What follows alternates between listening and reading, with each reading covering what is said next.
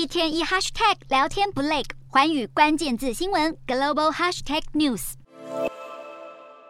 下班尖峰时刻，河南郑州的马路却空荡荡的，几乎完全没有车辆经过。有民众骑机车回家，才发现社区已经无预警封锁，只能进不能出。还能外出的民众连忙跑到超市囤货，就怕下一个被封的是自家社区。近日，郑州越来越多社区遭铁皮巨马围缉，当局却迟迟没有发布正式公告，使得舆论越演越烈。一直到十七号才突然宣布，除了白名单生活保障外的所有生产经营活动暂停，居民非必要不得外出。一旦发现核酸检测异常，就会对相关社区或公司进行风控管理。可见中国严格的动态清零丝毫没有动摇的迹象。北京当局在二十大新闻中心发布的第一场记者会上，积极向外资喊话，欢迎各国企业到中国投资，表示将在做好疫情防控的前提下，为外资营造良好的投资环境。言下之意还是将清零摆在第一要务。尽管习近平在二十大不断自赞清零政策，官媒也口径一致护航动态清零，但动不动就封城的严格防疫措施，已经让国际投资人却步，对在中投资前景感到悲观。